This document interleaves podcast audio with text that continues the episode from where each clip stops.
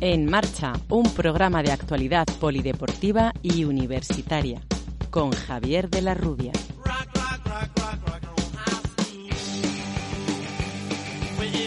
Damos comienzo aquí a una nueva edición de En Marcha, el programa de la Facultad de Ciencias de la Actividad Física y el Deporte de la Universidad Europea de Madrid. Saludos de Javier de la Rubia. El mundo del baloncesto y del deporte en general se conmocionó el pasado domingo al recibir la noticia del fallecimiento en accidente de helicóptero del exjugador de la NBA, Kobe Bryant. Kobe Bryant tenía 41 años de edad. Para hablarnos de la trascendencia de este jugador se encuentra en directo en nuestro estudio Álvaro Bustamante. Álvaro es profesor de baloncesto de nuestra facultad y al que damos la bienvenida en su debut hoy aquí en, en En Marcha. Encantado, por supuesto, como siempre, de estar aquí echando una mano, Javier. También se encuentra en nuestro estudio Iván Rodríguez, creador del canal de YouTube La Magia del Básquet, locutor y editor de creaciones audiovisuales, siempre relacionadas con el baloncesto y que hoy ha tenido la gentileza de traernos, de ofrecernos algunos eh, audios extraídos del vídeo que ha elaborado eh, para conmemorar o para hacer popular y sentir a la gente la trascendencia de la figura de Kobe Bryant. Hola, muchas gracias Javi. Bueno, un placer estar aquí, un honor, ¿eh? Así que vamos a intentar homenajear a Kobe Bryant también como se merece en este programa, que, que lo merece. Y es que en este episodio la magia del básquet te invita a viajar al pasado, al presente y al futuro de varias generaciones, para conocer a uno de los mejores jugadores de la historia de la NBA, una gran leyenda como Kobe Bryant. Te mostraremos su carrera en el baloncesto, una historia que sirvió de inspiración y motivación para muchos que cayeron. La mamba negra les hizo levantar. Disfruta del dos veces máximo anotador de la NBA, 12 veces elegido en el mejor quinteto defensivo, 11 veces elegido en el mejor quinteto de la temporada, 15 veces All NBA, 18 veces All Star, 2 MVPs de las finales, un MVP de la temporada 2008 y 5 anillos de campeón. Él es Kobe Bryant. Bueno, pues eh, Kobe posee un palmarés realmente impresionante, fue máximo anotador eh, de la historia del All-Star en el 2012, fue campeón del concurso de mates en 1997, es el cuarto anotador histórico de la NBA, tiene la segunda máxima anotación en la historia de la NBA en un partido frente a los Toronto Raptors en enero de 2016, en los que anotó 81 puntos y posee 30 récords de la, de la franquicia de Los Ángeles Lakers. Kobe se retiró el 13 de abril de 2016 anotando 60 puntos, que es también récord histórico de un jugador el día de su retirada. En diciembre de 2017, Los Ángeles Lakers, por primera vez en la historia de la NBA, retiraron sus dos dorsales, el número 8 y el número 24. Pero ahora la misión está en nuestras manos. Jamás debemos olvidar a este jugador y enseñar a las futuras generaciones que existió un hombre aquella leyenda que defendió durante 20 años el color de los Lakers, que durante tanto tiempo nos dio tantas alegrías, aquellos tiros libres que con el paso de los años le hemos visto crecer, la retirada de un jugador, una camiseta que él nos ofrece como símbolo histórico de un pasado elegante, distinguido y épico, la firma del 8 y el 24, números que siempre ha llevado en su corazón bueno, pues eh, Kobe Bryant llega a la NBA en el draft de 1996, siendo elegido en la decimotercera posición por los eh, Hornets. Y eh, inmediatamente es traspasado a los eh, Lakers, en los que realiza la totalidad de su carrera deportiva. ¿Qué podemos eh, hablar de este draft que antes eh, nos comentaba Iván, que fue un draft eh, histórico? Bueno, pues hablar sobre todo de un draft en la que, bueno, en el que encontramos jugadores que se han convertido también en auténticas leyendas. Bueno, en el, la primera posición estuvo Allen Iverson, Ray Allen, Stephen Marbury, Steve Nash, Kobe Bryant, entre otros. O sea, fue un draft muy querido para muchos, junto con el del año 2003, en el que también estaba LeBron James, Carmelo, Chris Bosh, Dwayne Wade, y luego, pues, compartiendo también un poquito con el del 84, que es cuando llegó Michael Jordan o Patrick Ewing, entre ellos, ¿no? Entonces, bueno, pues un draft muy complicado para Kobe, llegaba pues prácticamente del instituto, no pasó por ninguna universidad, eh, se le creyó un jugador muy por debajo de, de verdad de sus, de sus, capacidades, ¿no? Porque tenía que competir directamente contra Len Iverson y al principio de esa temporada, esa temporada rookie, pues jugaba muy pocos minutos, de hecho fallaba eh, tiros muy fáciles, se le, vamos, estaba Nick Van Essel también allí de base, eh, los Lakers tenían una trayectoria también en la que estaban buscando por fin volver a ese espíritu competidor, ¿no? De, desde el año 88 cuando, cuando se ganó el último anillo con Magic y bueno, luego ya pues fue evolucionando, ¿no? La Mamba Mentality, que es como él lo llamaba, el ir superándose poquito a poquito. Justamente uno de sus rivales que le hizo motivación ¿no? fue Allen Iverson. Allen Iverson, pues es el primero del draft, eh, lo tenía todo. Y, de hecho hay una anécdota muy buena que comentaba Allen Iverson cuando, cuando ha fallecido Kobe Bryant, de que dice, yo voy a intentar resumir las palabras de Kobe Bryant muy fácilmente. Era la temporada rookie, eh, él me invitó a cenar al hotel y luego me dijo, oye, ¿qué vas a hacer después de cenar? Y Allen Iverson, pues ya sabemos que también le gusta mucho la fiesta, no es un jugador muy bueno, pero le gusta la noche. Y dijo, no, pues yo me voy al club, ¿te vienes conmigo? Dijo, no, yo me voy a entrenar. O sea que eso fue lo que dijo Allen Iverson cuando murió Kobe Bryant de forma implacable para resumir lo que era este jugador, ¿no? Un, un señor que solamente se dedicaba a entrenar, a trabajar y a, y a, luchar por lo que quería él, ¿no?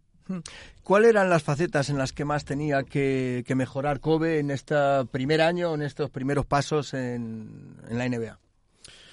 Sobre todo, eh, bueno, habla tú si quieres. No, no, eh, bueno, eh, al hilo de lo que decía Iván, pues sí es cierto que llegó con una actitud que igual fue criticada al, al principio por ser un jugador que no había querido pasar por la universidad. Y bueno, eh, en esos primeros años ya él mm, tuvo una actitud de decir, aquí estoy yo y muchas veces igual se pudo equivocar esa seguridad en sí mismo con falta de, capacidad o falta de saber dónde estaba. Él realmente en cuanto a técnica individual, capacidad de anotación, podía destacar desde el, desde el día uno. Si es cierto que tenía ahí el hándicap de coincidir con Ivan Essel, con Eddie Jones también en su, en su posición. Lógicamente lo que más le faltaba pues era el, entendimiento de conceptos colectivos del, del juego, donde él todavía no podía aportar todo lo que podían aportar otros jugadores más experimentados. En cualquier caso, eh, condiciones físicas tenía. Eh, luego, bueno, hablaremos también de un biotipo muy parecido al de Michael Jordan, en el que se fijó y que intentó aprender desde el primer día. Y bueno, el primer año ya, eh, con el concurso de mate, demostró y, y dijo: aquí estoy yo y esto no es un farol. No, yo no vengo aquí de farol, yo vengo aquí a demostrar mi calidad y en cuanto me diese un par de años eh, lo voy a hacer. Fue su primer eh, salto al estrellato, aquel concurso de mates, cuando llevaba pocos meses ¿no? en, uh -huh. en, la NBA, Iván. Eso es, y luego, bueno, pues otro, digamos, otro bache más o otra muralla la que tenía que superarse fue cuando llegó Shaquille O'Neal. Shaquille O'Neal, uno de los más dominadores de la NBA, llegaba como actual estrella máxima de los Lakers para ganar anillos, entonces también en esa época de pareja a Kobe, pues estuvo un poquito siempre, digamos, a la sombra, ¿no? De que nunca hubiera podido ganar Kobe un anillo si no estaba Shaq al lado, o sea, que también estaba ese punto de superación de, ojo, que no soy aquí la estrella, también tengo a otro al lado que intenta, pues, digamos, seguirme la estela de, del liderazgo, ¿no? Cuatro años después de, de, su llegada consigue su primer anillo en una serie ¿no? de tres consecutivos uh -huh. con Phil Jackson en el banquillo y con, como tú decías, con Shaquille O'Neal en el como compañero ¿no? de equipo. ¿Qué pudieron aportarle o qué tenía este triunvirato de Jackson, eh, Kobe y, y Shaquille O'Neal? Bueno, en primer lugar, eh, Phil Jackson, cuando coincide con Kobe, le hace entender precisamente esto de lo que estábamos hablando antes, ¿no? De que para poder conseguir éxitos a nivel colectivo, y al final que el baloncesto es un deporte colectivo, hay que poner el ego atrás y ser consciente de los movimientos de todos los jugadores e involucrar a, a todos ellos. Eso, unido a la facilidad que siempre ha tenido Phil Jackson de que eh, los jugadores consigan una concentración máxima, ya sabemos que se le conoce como el, entrenador CER, ¿no? Por esa esa incidencia que tienen en hacerles eh, descubrir la meditación, hacerles descubrir el estar siempre con un estado de concentración máxima de lo que hace, más lógicamente estar apoyado por el jugador más dominante en esa época como era Shaquille O'Neal, pues hace que, que empiecen llegando los éxitos y que él al final pues esta lucha de yo contra el mundo que, que desarrolló en, los inicios, por su pasado también en Italia y, y, y, bueno, y su, intención de destacar ante todo y de poner el yo por delante, al final le hace convertirse en un jugador muy bueno a nivel individual, pero siempre eh, en base a lo que demande del el equipo también. Hmm.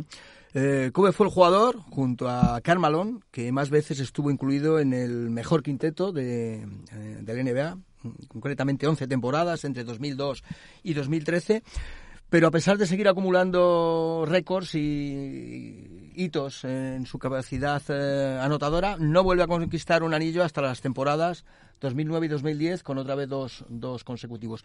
¿Qué pasó en esta, eh, en esta época en los Lakers, eh, a pesar de seguir destacando él como figura individual. Bueno, después de, pues de haber ganado tres anillos consecutivos contra Indiana Pacers, eh, Philadelphia 76ers y los New York Nets, empieza a haber, digamos, un poco de, distorsión en el vestuario, ¿no? Hay muchas polémicas entre Saki y Kobe, eh, garantizadas además años después por ellos mismos que, que, bueno, pues que buscaban un poco quién iba a ser el que lideraba el equipo.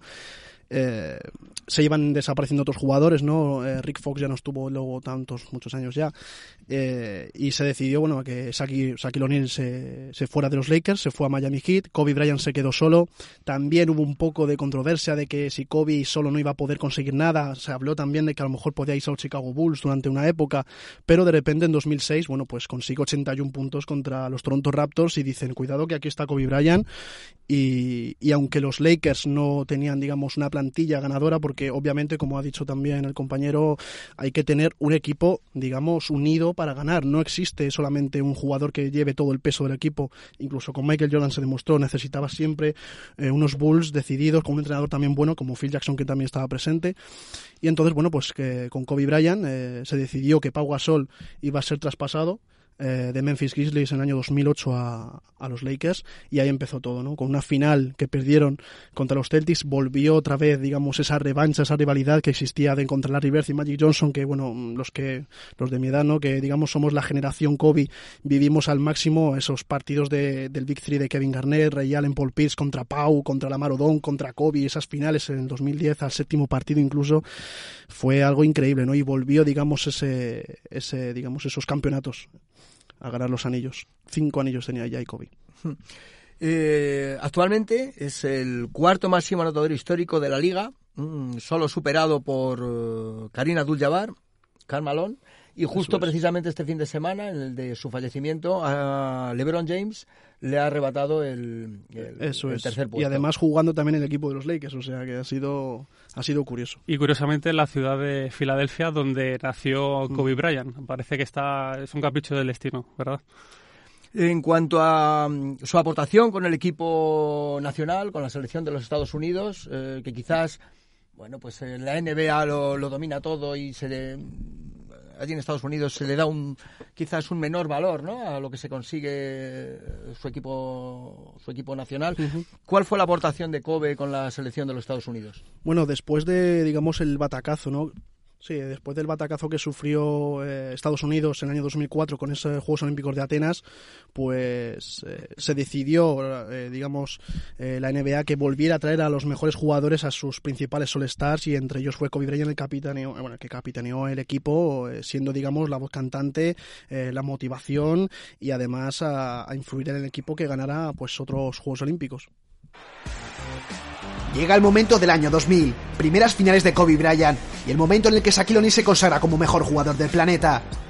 Nada podía pararles, y los Indiana Pacers serían testigos del nacimiento del equipo de las estrellas, el renombramiento del Showtime y la consagración de una gran leyenda, ganando las finales 4 a 2 para conseguir así el primer campeonato desde 1988 y el primero en la cuenta particular de Bryant, una rapidez y agilidad basada en su ética de trabajo, y un chico de 22 años, poseedor de un anillo. Era el primero de los tres campeonatos consecutivos que conseguirían Saki Kobe. La destreza de Kobe Bryant y la potencia adquirida de Shaquille O'Neal los convirtieron en jugadores imparables, venciendo a grandes equipos como Portland Trail Blazers o los Philadelphia 76ers del gran Allen Iverson.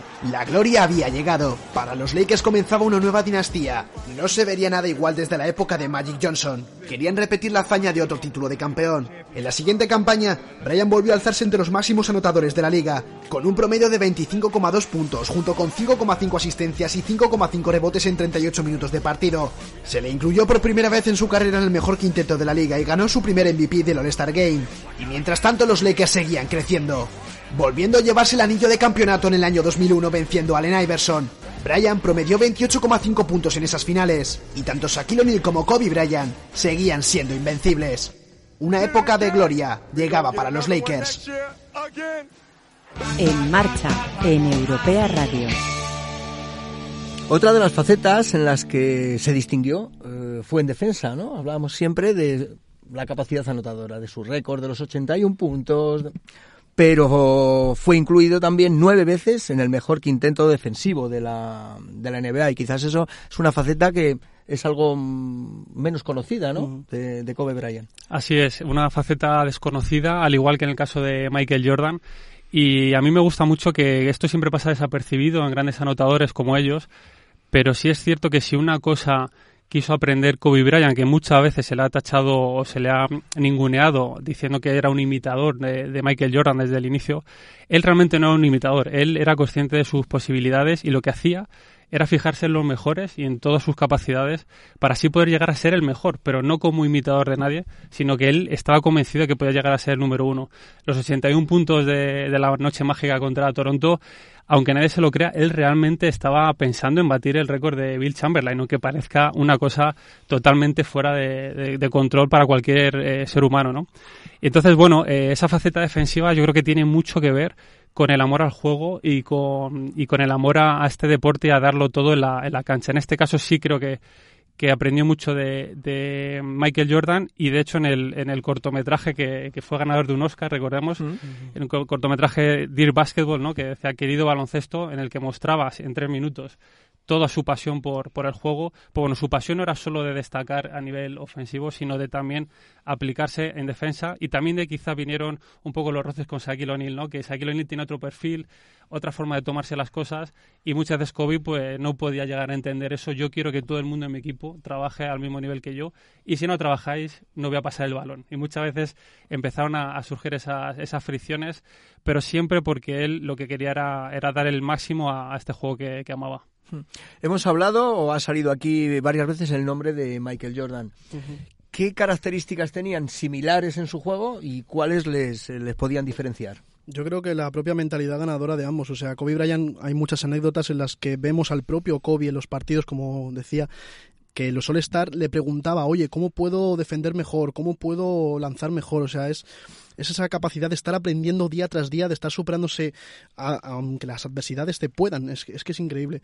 Y por eso mismo eh, yo creo que, vamos, yo estoy convencido, por lo mi generación, que para mí Kobe Bryant ha sido un claro sucesor de Michael Jordan, sin menospreciar a LeBron James, pero no sé, Kobe Bryant fue algo tan similar a Michael Jordan que que se aleja un poco del tema de LeBron, no sé por qué, pero para mi gusto Kobe Bryant ha sido como el principal de esta generación.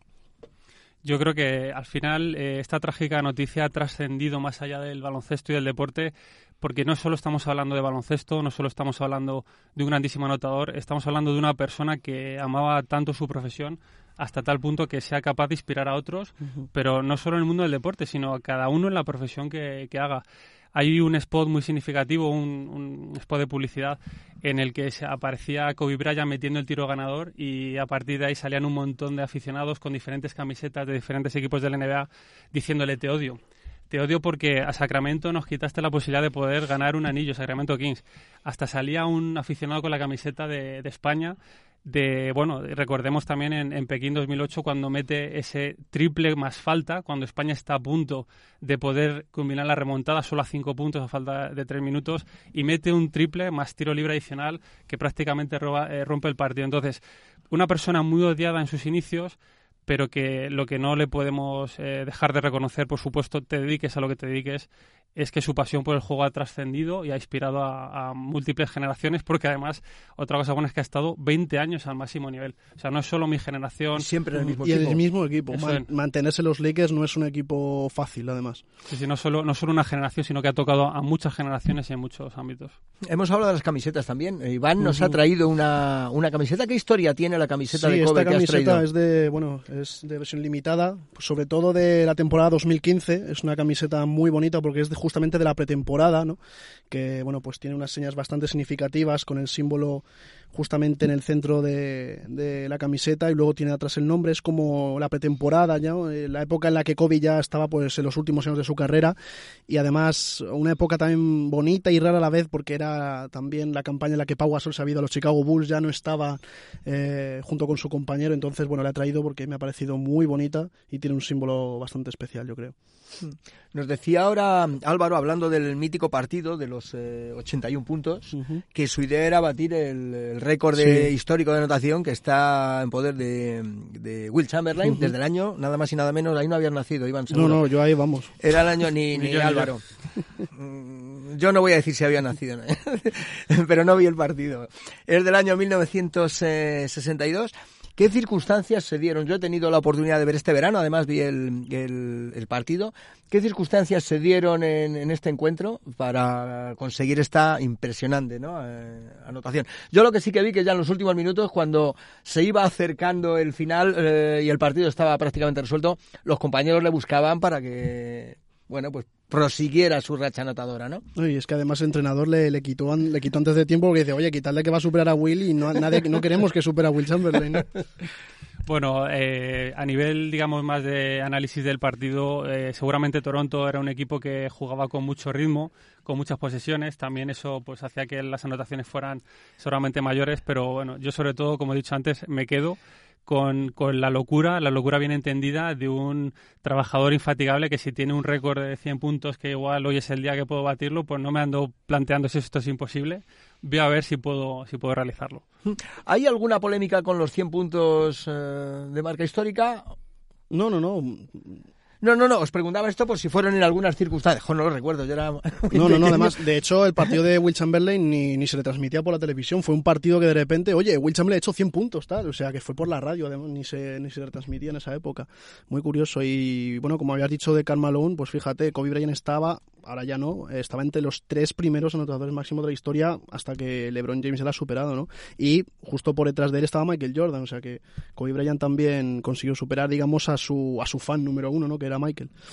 Y mira, una anécdota muy buena, como ha dicho, de, sobre todo del respeto por el juego y el amor también por los compañeros que tenía. Eh, cuando en el 2012 España pierde contra, contra Estados Unidos en la final de los Juegos Olímpicos, 100 a 107 además, Pau estaba destrozado y justamente hay una imagen que es de que todos los, eh, los del equipo estadounidense, pues Carmelo, Lebron, tal, estaban ahí como emocionados, saltando, tal, y Kobe dice, no, no, no, no, vamos a ponernos en fila y vamos a saludar a todos. Y además está como 30 segundos abrazándose a Pau Gasol y todos los jugadores estadounidenses se ponen en fila detrás de Kobe Bryant a dar los respetos a Pau Gasol, que además pues en esa época era una estrella que ya había conseguido pues dos anillos más con los Lakers, ¿no? Y es una anécdota muy bonita de Kobe Bryant, de las muchas que tiene. Hmm. Eh, hemos comentado, comentabas, en, eh, hemos escuchado en el audio que, hemos eh, visto en primer lugar, que ha sido 18 veces elegido para el Partido de las Estrellas, que es el, segundo de toda la historia, tras Karim, ¿no? Abdul Jabbar. Es otro de los grandes hitos y que mm, no va a ser fácil de llegar a estas, a estas cifras, ¿no?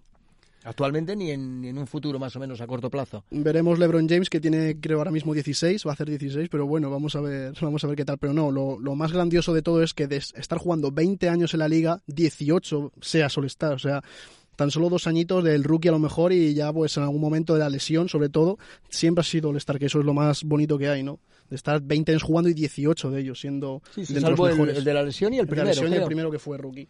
A mí sí me, me gustaría eh, mencionar eh, uno de los récords que tiene que, que, para mí es increíble y seguramente el que, el que mejor define cómo ha sido de bueno desde el principio hasta el final, que son los 60 puntos el último partido como profesional. Es una pasada y os animo, si no lo habéis visto, eh, a buscar los cortes que circulan por la red porque es increíble cómo un jugador con ya ciertas carencias físicas ya no podía hacer lo mismo que le hubiera gustado hacer, tuvo que modificar su juego, tuvo que irse más a, situaciones de poste bajo, donde utilizar más su cuerpo, menos su velocidad. Y él eh, se le ve además en alguno de los cortes, en cuanto a un tiempo muerto, muy fatigado con la respiración, que ya casi casi no le daba el físico. Y aún así, él consiguió remontar un partido que estaban 10 puntos abajo a falta de dos minutos. Y él se echó el equipo a las espaldas y dijo: Hasta el último día yo quiero ser Kobe Bryant y yo quiero que mi equipo gane partidos. Sí, es récord, es récord histórico en la NBA. El día de la retirada, eh, 60 60 puntos. puntos. Eso es. La temporada 2008-2009 comenzó de forma fulgurante para los Lakers, ya que lograron victorias en sus siete primeros partidos e igualaron el mejor arranque de la historia del equipo, con 17 victorias en sus 19 primeros encuentros. La pareja Brian Gasol se reveló de inmediato como un tándem perfectamente compenetrado y de letal efectividad. Las expectativas que despertó el buen juego del equipo convirtieron a los Lakers en firmes candidatos a campeones de la mejor liga del mundo. Un título que llegó de nuevo en el año 2009 frente a los Orlando Magic. En estas finales, Kobe mostró un gran nivel de juego, tanto ofensiva como defensivamente hablando. Los Lakers lograron imponerse en un contundente 4 a 1, y así Kobe conseguiría su cuarto título de la NBA, además de su primer MVP de las finales, un sueño que veía cumplido el genuino Mamba Negra. Después de los grandes momentos vividos con Shaquille O'Neal, Los Ángeles Lakers sentían que podían volver a estar en la gloria. En el año 2010, Kobe Bryant se convirtió en el jugador más joven en lograr 25.000 puntos, y los Lakers jugaron de nuevo las finales ante los Boston Celtics, una de las finales más épicas y más vistas de la historia de la NBA, en la que los Lakers consiguieron imponerse 4 a 3. En el séptimo partido, Kobe Bryant consiguió 23 puntos y 15 rebotes. Logró así su quinto campeonato y su segundo trofeo del mejor jugador de las finales. El back-to-back había regresado y Kobe Bryant estaba de nuevo en la cima de su carrera. El equipo de Gasol y Bryant volvieron a estar en racha ganadora, pero jamás volvieron a conseguir otro ansiado título. Y es que con el fin de la era Phil Jackson, los Lakers empezaron a decrecer. La edad de Kobe Bryant cada vez era más elevada y las lesiones no perdonaron, e incluso llegando al momento de tocar en lo psicológico. Kobe, aparte de todo lo que ha realizado en el mundo del baloncesto, eh, ha trascendido su figura eh, mucho más allá. Es decir, estos días hemos visto los homenajes que distintos deportistas de diferentes especialidades de- deportivas le han realizado. Comentábamos antes de entrar al estudio, eh, Novak Djokovic, tras su victoria en los cuartos de final del Open de Australia, fue entrevistado por John McEnroe sobre por qué llevaba una, una sudadera con las iniciales eh, KB y Novak Djokovic intentó hablar sobre Kobe y se puso se puso a llorar. Hemos visto innumerables deportistas, ¿no? ¿Qué le hacía, qué ha hecho que Kobe Bryant haya trascendido tanto a otros deportistas tanto de máximo nivel como a aficionados que no son específicamente de baloncesto? Bueno, yo creo que básicamente ser una leyenda, o sea, es eh, derrochaba pasión eh, por su trabajo, por el baloncesto, por el deporte en general, o sea, y es que además él te lo transmitía, ¿no? O- aunque tú estuvieras a miles de kilómetros de distancia, esa mamba mentality, esa, esa razón de querer trabajar día a día, no sé, es como que impregnaba a los demás deportistas, ¿no? También, por ejemplo, otros como Neymar, eh, me acuerdo que con el Paris Saint-Germain marcó un penalti y se puso delante de las cámaras a hacer el símbolo del 2-4. Todos los jugadores de la NBA, cuando falleció, no querían participar en el partido de la liga regular y todos dejaban el balón, dejaban que se perdieran los segundos, eh, pedían tiempos muertos, pero así durante muchísimo, durante muchísimo tiempo y bueno, es, las estrellas como Shaquille, Pau Gasol están totalmente destrozadas porque es que Kobe era alguien importante de verdad. No es cuando alguien se fallece ya se convierte en leyenda. No, no, es que ya consiguió ser leyenda en vida, que es lo más importante. ¿no? Es eso que se dice de que intentamos, digamos, ponerle más nombre del que tiene cuando alguien se va, pero es que él ya lo era. ¿Le podía influir Álvaro Iván el hecho de, bueno, haber eh, vivido una temporada en Italia, el, el ser eh, hispanohablante? Él venía cuando venía a Europa y se comunicaba o daba ruedas de prensa o hablaba en, en- en castellano, en español, y eso también le hacía, yo creo, mucho más cercano a, un, a una mayor eh, población de, de aficionados, ¿no?